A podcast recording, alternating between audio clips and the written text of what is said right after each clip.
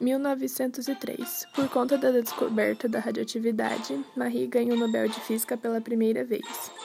1934. O casal Joliet Curry demonstraram a existência do nêutron. Isso foi bem legal. Assim descobriram a radioatividade artificial. 1941.